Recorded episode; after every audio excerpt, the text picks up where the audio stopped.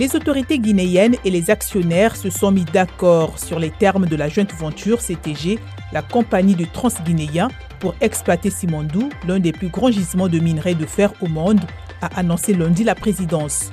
Cela ouvre la voie à la reprise des travaux ce mois-ci. L'État recevra 15% du minerai et une participation gratuite et non diluable de 15% dans les infrastructures ferroviaires et portuaires. La CTG réaffirme également les précédents engagements d'ouvrir à terme le chemin de fer aux services voyageurs et autres usagers. Le FMI salue le lancement des réformes économiques de la Mauritanie qu'il soutiendra pour environ 87 millions de dollars et le ferme engagement de Nouakchott dans sa mise en œuvre.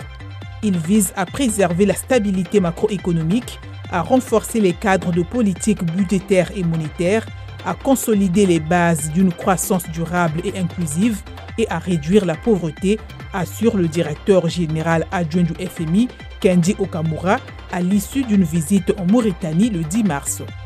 Terminons par la Banque africaine de développement qui réaffirme son soutien au plan de diversification économique et de reconstruction de la Libye, y compris la promotion des opportunités d'investissement. Cet engagement a été pris suite à la visite de la délégation de la BAD en Libye qui y a rencontré des autorités pour discuter des domaines d'intervention de la banque dans tous les secteurs, notamment l'eau, l'agriculture, l'industrie, l'énergie et les énergies renouvelables, les transports et la gouvernance.